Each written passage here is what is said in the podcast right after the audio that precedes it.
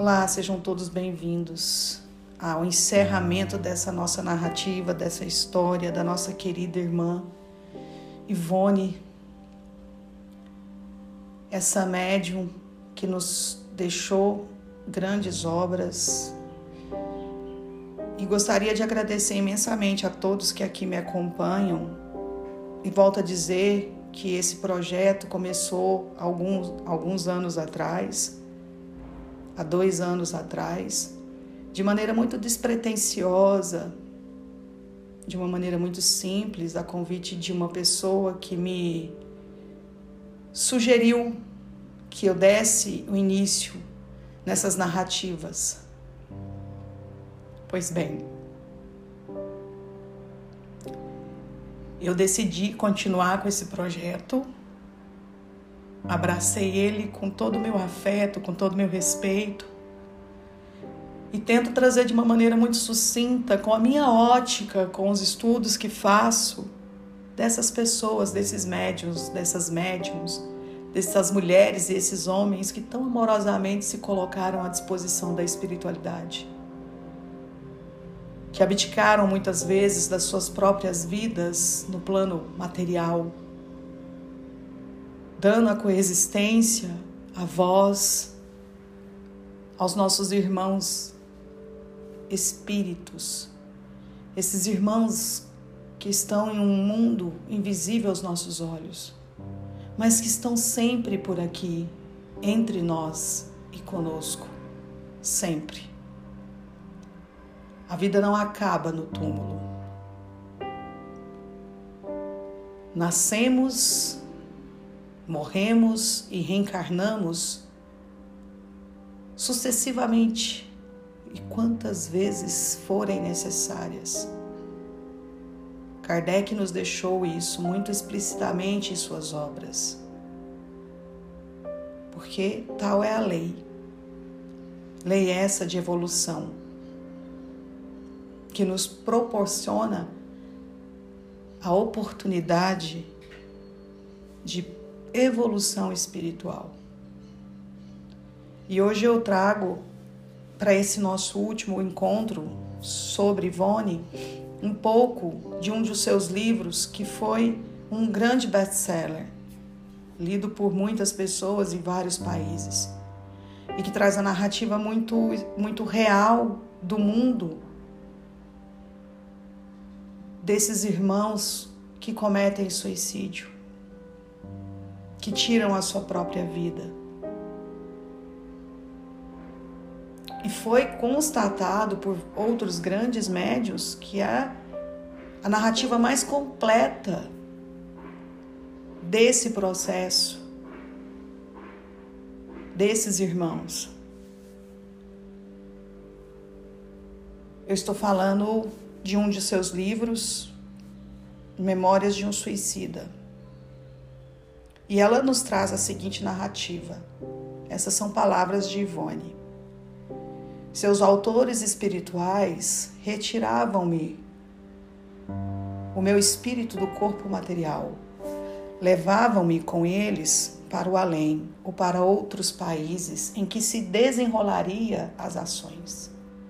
Conheci Portugal, Espanha, França, Alemanha, Rússia, e também alguns ambientes do mundo invisível.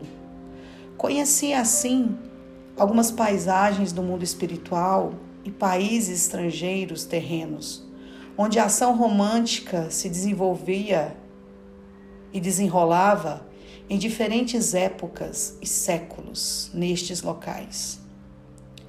Eu assistia a peças a ser escritas pelos autores espirituais, com todos os detalhes, sentia as emoções de todas as personagens, contemplava a coloração belíssima, via-me em todas as cenas, mas nada fazia ou dizia.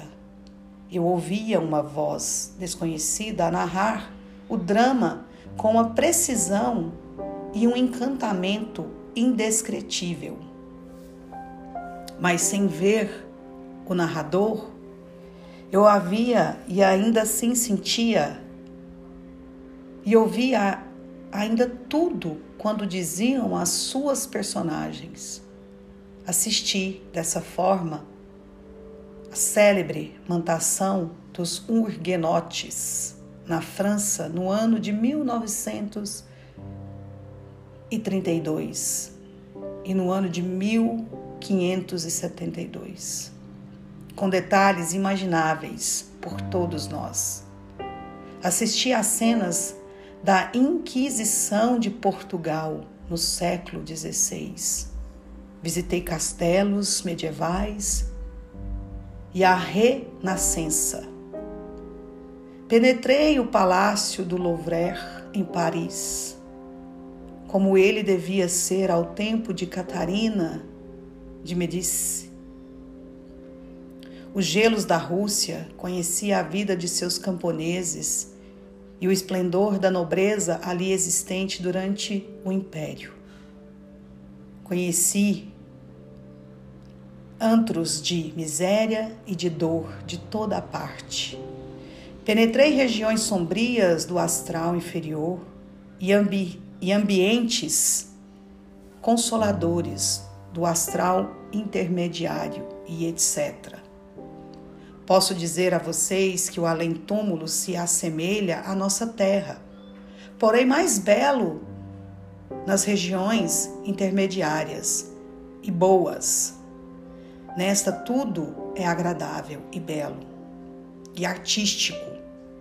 Convivi finalmente com os meus guias espirituais, como se eu fora também desencarnada, ou quase isso e revi muitos trechos do passado histórico citado em meus livros, como se tratasse do presente. Depois de todas essas visões, os outros e os autores espirituais dos livros mostrados voltaram e os escreviam. E eu os transmitia com grandes e com grande felicidade e facilidade, porque já conheci o Enerdo e os detalhes, trazendo a narrativa e os enredos, anotações feitas pelos médios em 30 de julho de 1973 e publicadas no ano de 1982 enfim, por tudo que realizou em sua vida de médium espírita, Ivone Amaral Pereira pode ser considerada como uma das maiores médiums sob todos os aspectos dotados de valiosas faculdades, sempre posta a serviço do bem e dentro do bom senso. Seguia seu trabalho fazendo uma autoanálise exigente de desconfiada confiança quando o fato se relacionava com o mundo espiritual. Buscava autonomia e veracidade a todas essas narrativas e histórias. Nunca aceitou nada à primavera vista. Sem um exame dentro da lógica, conforme preceitual a doutrina espírita. O matrimônio não fez parte de sua última programação terrena. Então, no dia 9 de março de 1884, às 22 horas aproximadamente, Ivone deixa o mundo físico, retornando assim à pátria espiritual. Essa é a história dessa mulher, desse legado Espero que vocês tenham gostado. Semana que vem já adentramos em um novo personagem. Trarei para nossas conversas, para dentro do Vamos Falar sobre a história de André Luiz. A vocês desejo uma ótima semana, uma semana repleta de conquistas, de conhecimento, de autoconhecimento, de reforma íntima de busca interior da plenitude, para que possa, assim, assimilar os nossos projetos reencarnatórios, sejam eles quais forem, os encontros e desencontros que a vida nos proporciona, de maneira honrosa e certo de que a vida continua e a imortalidade do espírito é inerente a cada um. Fiquem bem e até semana que vem. Um grande beijo a todos vocês.